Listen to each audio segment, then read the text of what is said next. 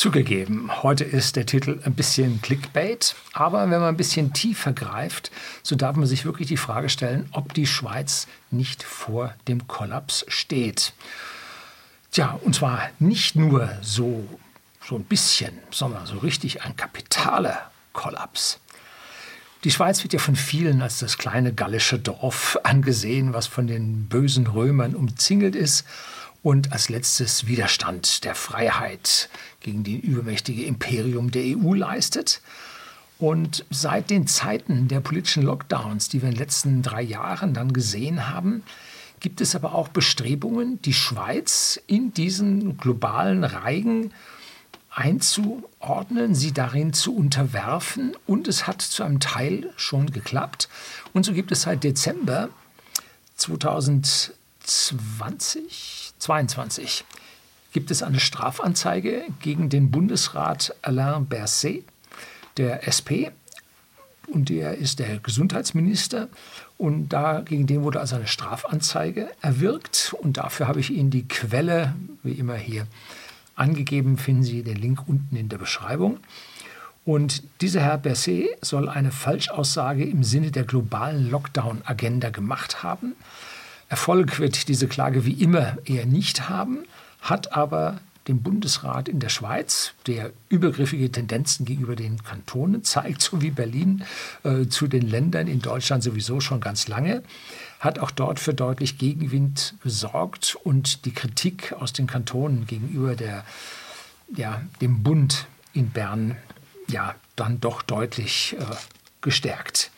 Das ist jetzt nur ein ganz kleines Indiz, dass nun auch die Schweiz nicht mehr der Hort der Freiheit ist, sondern von Globalisten angegriffen wird und dass es dort auch schwieriger wird, gegen die ja, globale Agenda Bestand zu haben mit ihren eigenen Gedanken der Freiheit. Wo fehlt es jetzt an der Schweiz, was mich zu diesen Aussagen hinreißen lässt, dass es also da bald einen Kollaps geben könnte? Ja, hättest du, wennst du, könntest du und so weiter. Es fehlt an vier großen prinzipiellen Punkten, auf die ich hinweisen möchte, worauf sich dann diese Gedanken bei mir fundieren. Das erste ist die energetische Autarkie und da im Speziellen der Strom, die Stromversorgung. Jo. Das zweite ist die Nahrungsmittelversorgung der Schweiz. Das dritte ist die Schweizer Nationalbank und deren Euro-Verflechtungen. Das vierte ist eine höchst gefährliche Bankenlandschaft wenn man das so sagen will, ob man das doch Landschaft bezeichnen will. Und das Fünfte, was daraus resultiert, ist dann eine ja, fast zwingende Aufgabe der eigenen Unabhängigkeit, was für einen Schweizer ja nun so überhaupt nicht geht. Aber der Schweizer Bürger hat er vergleichsweise wenig geblickt. So, das war jetzt die Einleitung. Gleich geht's los.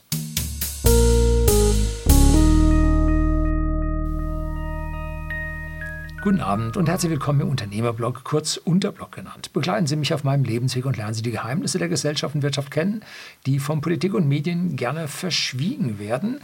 Und heute greifen wir da so ein paar Geheimnisse rein, die ja selbst für die Schweiz äh, zum Teil Geheimnisse sind. Und ich weiß, ich habe hier einen gewissen Prozentsatz Schweizer, die mir zusehen. Und es gibt ganz viele hier, die die Schweiz, als wie ich es am Anfang sagte, als Hort der Freiheit, die letzte Bastion gegen das Imperium ansehen. Aber ganz so ideal, wie es so ausschaut, ist es in der Schweiz nicht. Und darauf möchte ich heute dann hinweisen. Zuerst möchte ich über die Stromversorgung reden. Und da habe ich die Quelle 2 für Sie und zwar das Schweizer Bundesamt für Statistik. Das zeigt auf seiner Webseite die Zusammensetzung seiner inländischen Stromerzeugung, welcher Strom woher kommt. Und da wird dann auch die Summe gezeigt, dass nämlich 60 Terawattstunden pro Jahr, letzte Zahlen von 2021, erzeugt wurden. So ungefähr 60 Prozent Wasserkraft, 40 Prozent Kernkraft und 10 Prozent geht am Ende dann über thermische Kraft Anlagen, Fernwärmenetze und diverse andere erneuerbare Energien oder sagen wir lieber regenerativen Energien äh, fallen dann auf diesen Prozentsatz. Also maximal 10. Also das Große ist die Wasserkraft und dann folgt die Kernkraft, dann folgt ganz, ganz lange nichts und dann kommen die anderen Erzeuger. So, also 60 Terawattstunden werden da erzeugt und gleichzeitig importiert die Schweiz 35 Terawattstunden pro Jahr Das ist nun ja, mehr als 50 Prozent davon. Und sie exportieren 30 Terawattstunden pro Jahr. Und damit ergibt sich nun A eine Nettolücke von 5 Terawattstunden, das sind 8 Prozent. Ist mal ein Stück, 8 Prozent kann man irgendwo in Notlagen einsparen, ja, aber ist eine krasse Geschichte.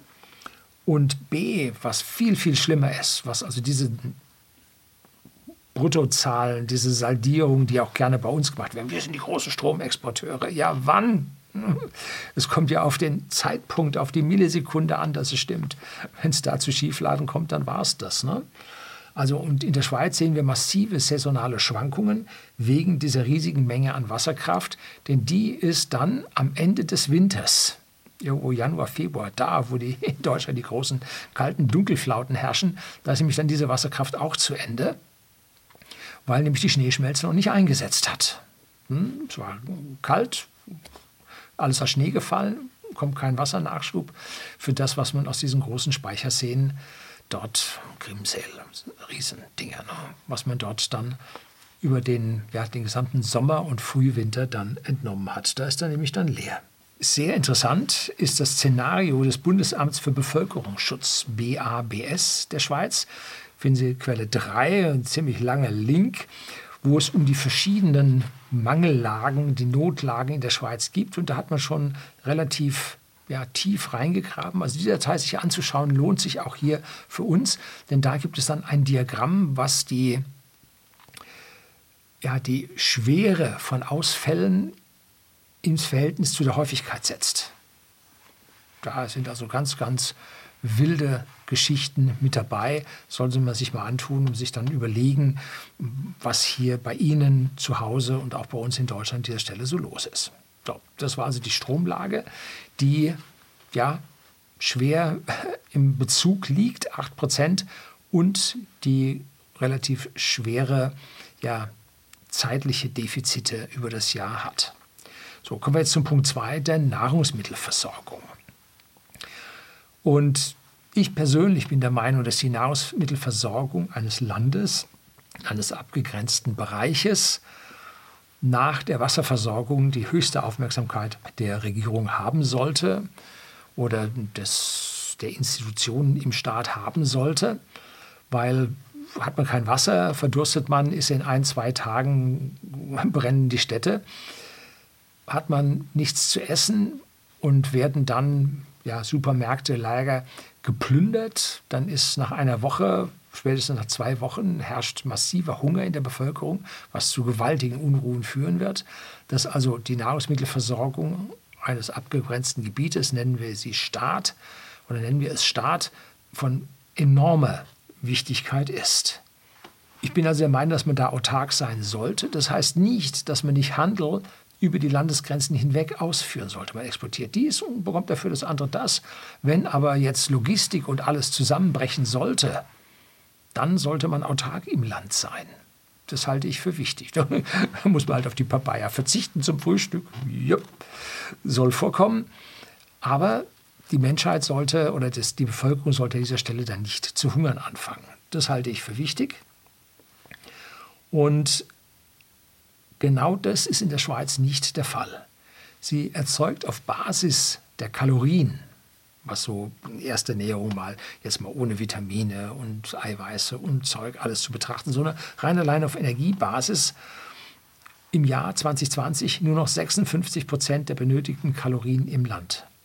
Damit ist die Schweiz zur Hälfte, fast zur Hälfte abhängig vom Ausland, von Lieferungen aus dem Ausland.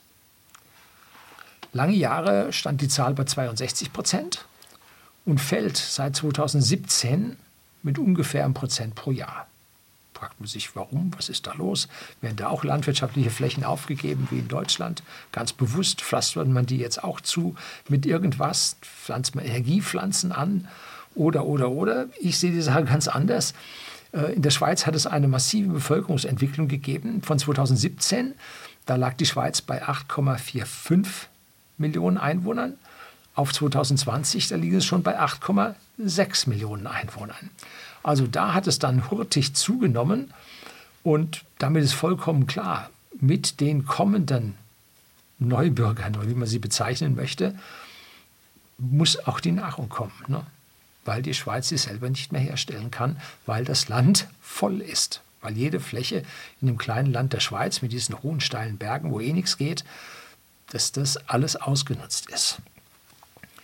So, und das müssen Sie sich überlegen, wie Sie das auf die Reihe bekommen. Ne?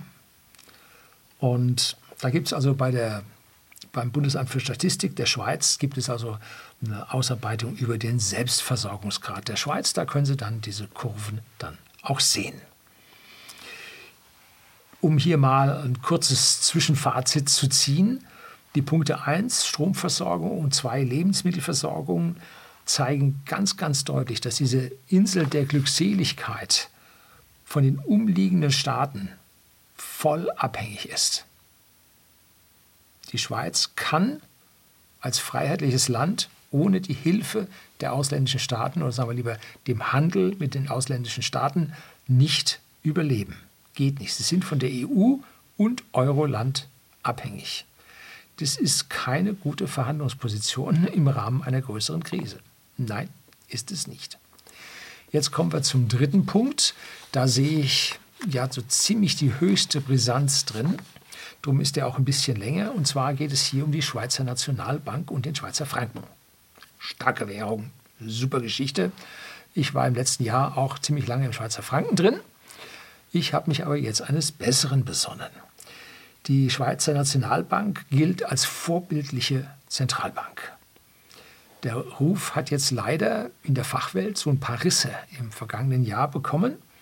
Zunächst hatte die Schweizer Nationalbank von September 2011, ist also schon zwölf Jahre her, einen fixen Mindestwechselkurs von 1,2 vom Schweizer Franken zum Euro festgelegt gehabt. Und um den zu stabilisieren, wurden riesige Mengen an Schweizer Franken erzeugt, gedruckt und Euro-Staatsanleihen gekauft das Gros davon aus Deutschland. Irgendwie haben wir gehört, die Schweiz sollte der größte Einzelbesitzer deutscher Staatsanleihen sein. Kann ich mir vorstellen, Zahl habe ich heute nicht wiedergefunden. 800 Milliarden Anleihen haben sich in der Schweiz angehäuft. Und schaut man sich jetzt das in der Schweizer Nationalbank angehäuft.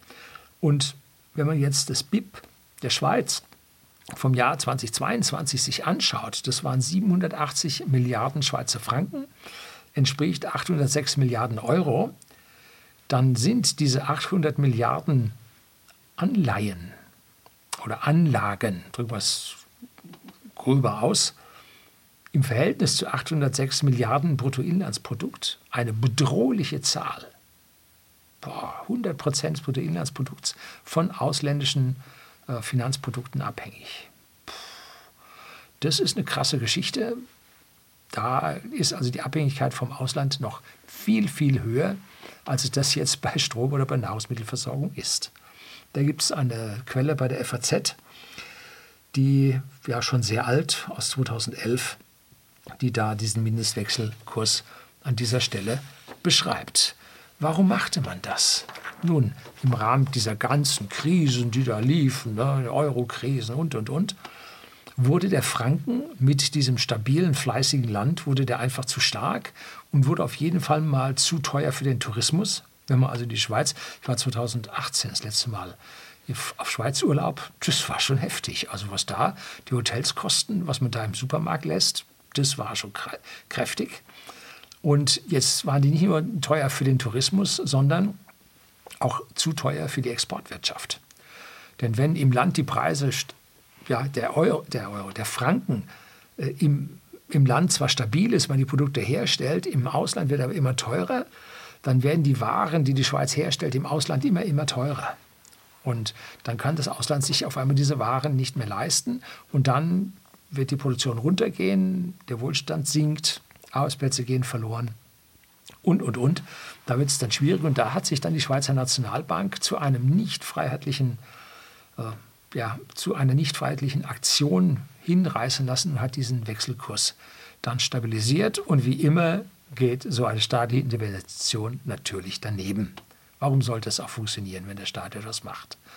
Am 15. Januar 2015 musste das Experiment dann beendet werden. Das wurde für die Schweizer Nationalbank einfach viel zu teuer. Das wuchs uferlos.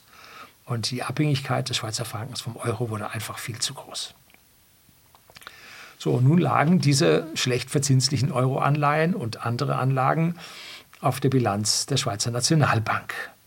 Und man meinte, dort liegen sie gut, hold to maturity, alles prima. Am Ende, wenn diese Laufzeit zu Ende ist, erlösen wir die wieder und alles ist gut. Denkste. 2022 kam es zur Anleihekrise und da habe ich Ihnen hier mal ein Video, wie diese Anleihekrise dann im Pensionssystem der Briten. Da schlug die also da ein, die Anleihekrise. Und warum? Nun, weil die Zinsen gestiegen sind. Und wenn die Zinsen steigen, sinken die Werte der ausgegebenen Anleihen, weil man mit neuen Anleihen, die immer ausgegeben werden, auf einmal mehr Zinsen kriegen kann.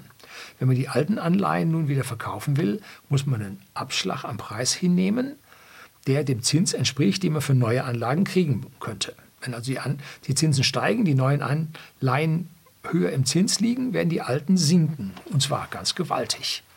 Ganz tief runter. Und so hat in 2022 die Schweizer Nationalbank 143 Milliarden Schweizer Franken Kurs- und Wechselkursverluste gemacht. Das muss man sich mal geben. Da gibt es Quelle 6, die äh, NZZ schreibt über die Schweizer Nationalbank an dieser Stelle. Die Schweizer Nationalbank ist eine Aktiengesellschaft und bewertet ihre Wertpapiere zum Zeitwert und nicht die EZB zum Nennwert. Oder die Silicon Valley Bank, die auch Nennwert bilanzieren durfte, weil sie sagte, die halte ich bis zur Fälligkeit. Aber auf einmal wollten die Leute ihr Geld haben. War nichts mehr mit Fälligkeit. Ne? Die mussten die auf den Markt werfen, kriegten entsprechend weniger. Und die Differenz hat sie in die Pleite geritten. So war das bei der Silicon Valley Bank. Habe ich auch noch ein Video über die SVG dafür. Das Eigenkapital der Schweizer Nationalbank reduzierte sich von 204 Milliarden Schweizer Franken um zwei Drittel auf nur noch 66 Milliarden Schweizer Franken. Zwei Drittel weg. Gut, mittlerweile wissen wir von den äh, US-Banken sind 722 auf einer Liste, die in Summe mehr als 50 Prozent ihres Eigenkapitals verloren haben. Da können wir nur sagen, gut, dass die Schweizer Bank, Nationalbank, so gut kapitalisiert war, dass sie diese zwei Drittel hat verlieren können, ne, ohne dass es hier zu extremen Schieflagen weitergekommen ist. Steigen die Zinsen weiter, dann kann die Schweizer Nationalbank überschuldet sein und pleite gehen. Dann muss gerettet werden. Doch durch wen? Normale Banken retten die Zentralbanken. Wen rettet eine Zentralbank? Hm. Die BIS, die Bank for International Bank for International Settlement in Basel oder der IWF, hm. fragt sich, ne? der Bürger Zwangsabgaben, Lastenausgleich. Tja, oder bietet sich die EZB an und sagt, wir retten euch, aber dafür führen sie dann die Schweiz in die europäische Knechtschaft. So, das ist ein riesenfettes Problem, eine Zeitbombe, die in der Schweiz lauert. Und jetzt kann die Schweiz nur ja, beten, hoffen, dass die FED die Zinsen nicht zu sehr erhöht, und wenn die EZB jetzt nachzieht, die liegt ja immer noch anderthalb, zwei Prozent unterhalb der, der Fettzinsen, ist noch so viel, ich glaube glaub jetzt schon ein bisschen weniger, anderthalb Prozent unterhalb der Fettzinsen, wenn die nochmal nachziehen und die so viele Euro-Anleihen halten, dann grätscht ihnen das nochmal in diese Geschichte rein.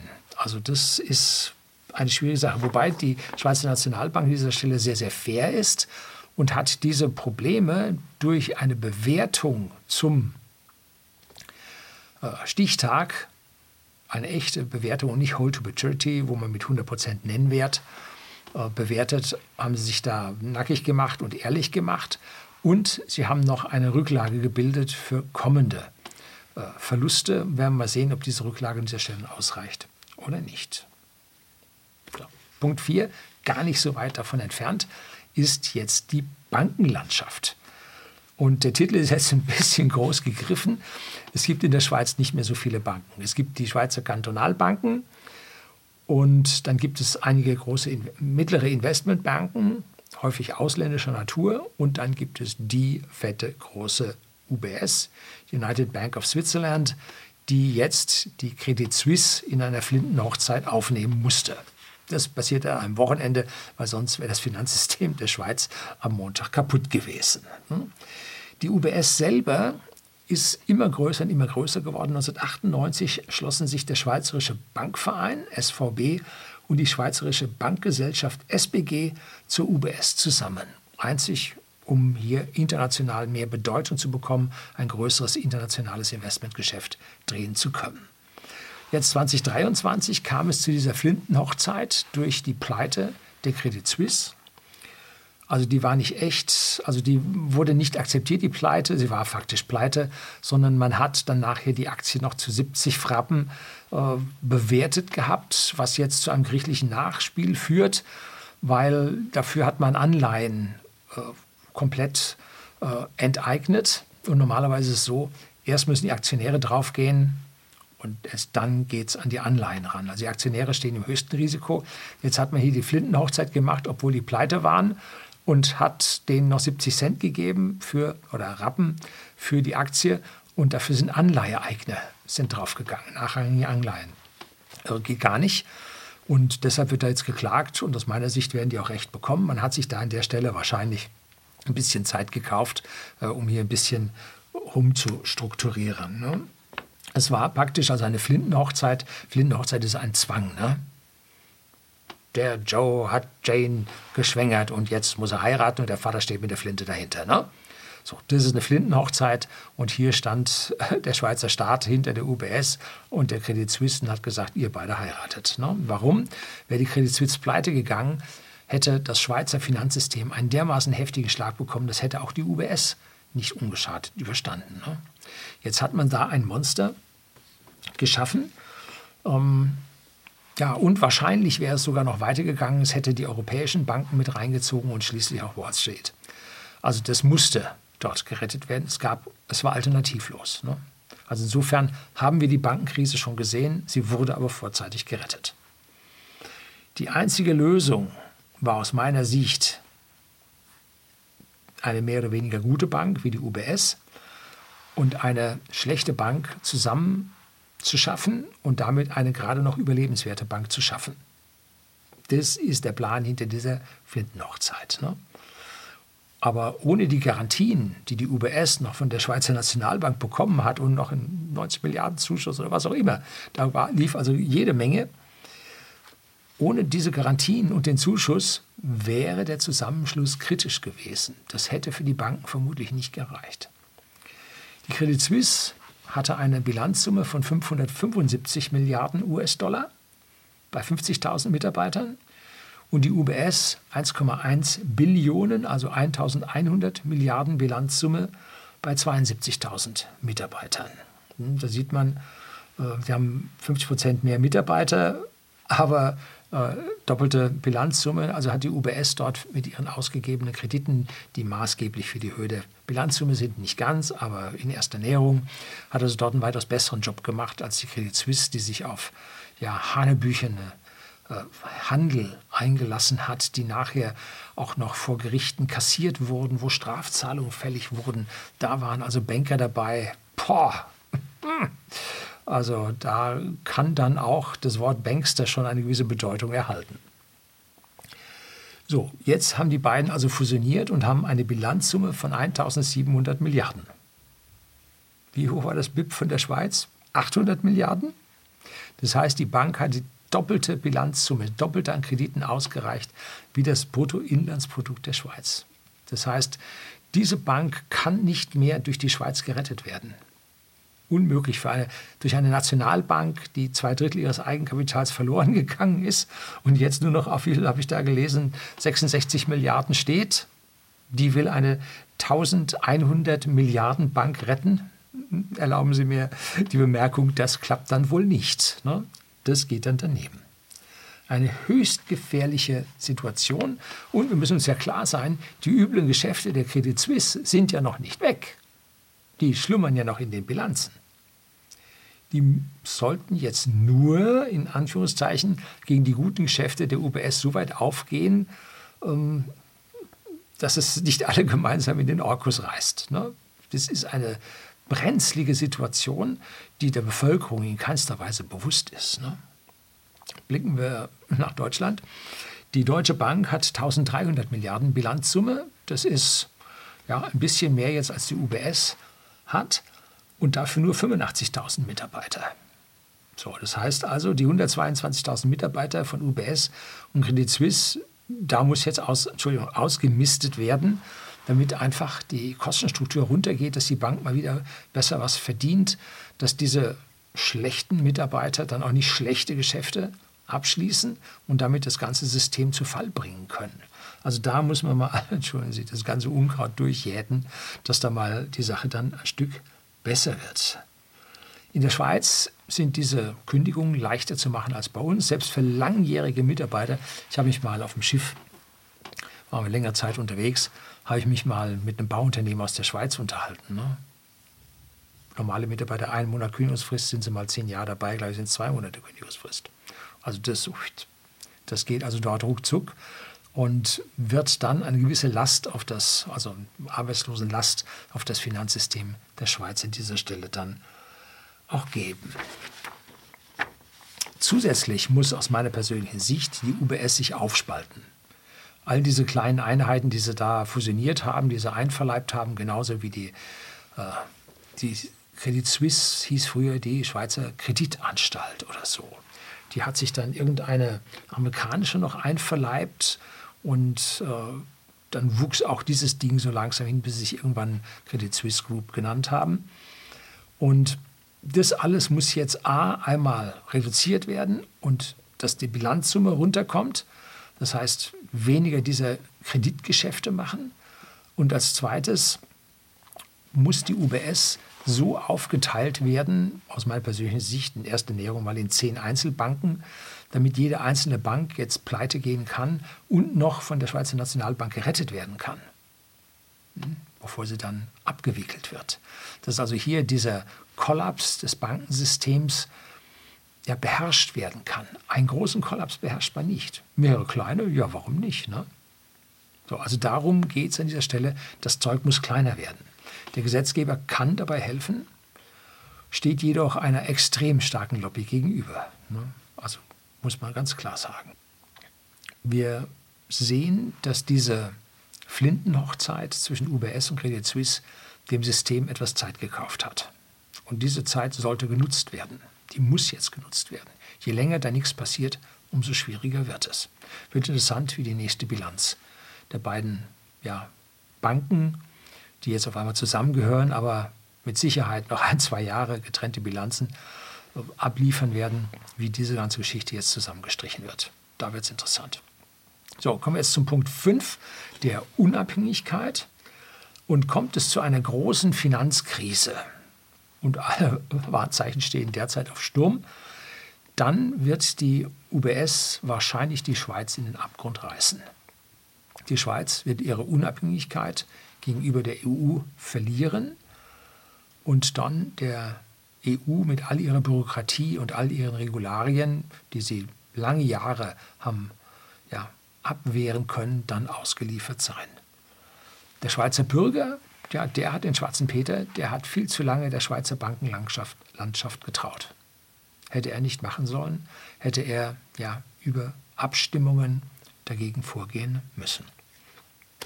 Das rächt sich jetzt. Ganz einfach. Fehler gemacht, Bestrafung folgt auf dem Fuß. Ein paar Jahre später, aber die Leute werden hoffentlich was lernen. Der Angriff auf die Schweiz läuft dabei von allen Seiten. Hm? Nur einen kleinen Teil kann sie dabei selbst beeinflussen. Was die FED mit ihrem Zinssatz macht, was die EZB mit ihrem Zinssatz macht, können sie nicht beeinflussen.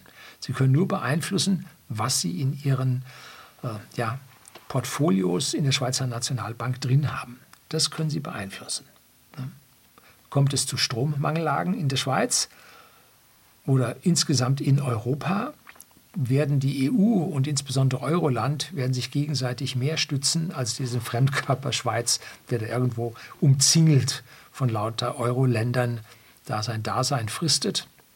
Und ich glaube, dass an dieser Stelle dann die Schweiz sehr kurzfristig sehr schlechte Karten haben wird. Sieht in diesem Winter an dieser Front nicht wirklich gut aus.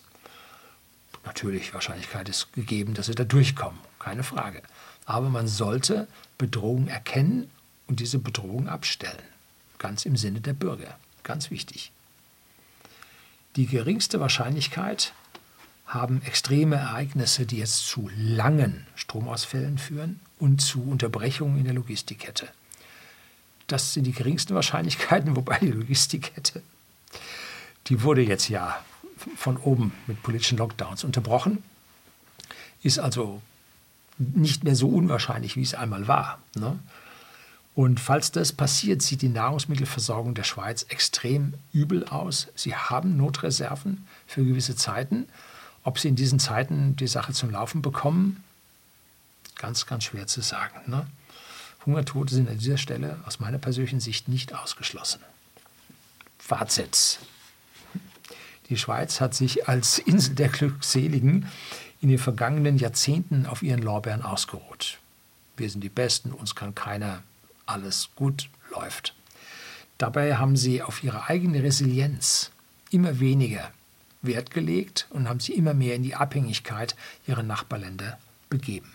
Im Finanzsektor mit Anleihen, Devisenreserven, Aktien, einer Megabank im eigenen Land kann man es an der Stelle ganz deutlich erkennen. Sie haben nicht darauf geachtet. Geld ist eine Seite, Nahrung und Strom eine ganz andere. Und die Wahrscheinlichkeit, dass die Schweiz ihre Unabhängigkeit in den kommenden Jahren verliert, ist durchaus gegeben. Würde ich nicht darauf wetten, dass sie das behält. Das soll es gewesen sein. Herzlichen Dank fürs Zuschauen.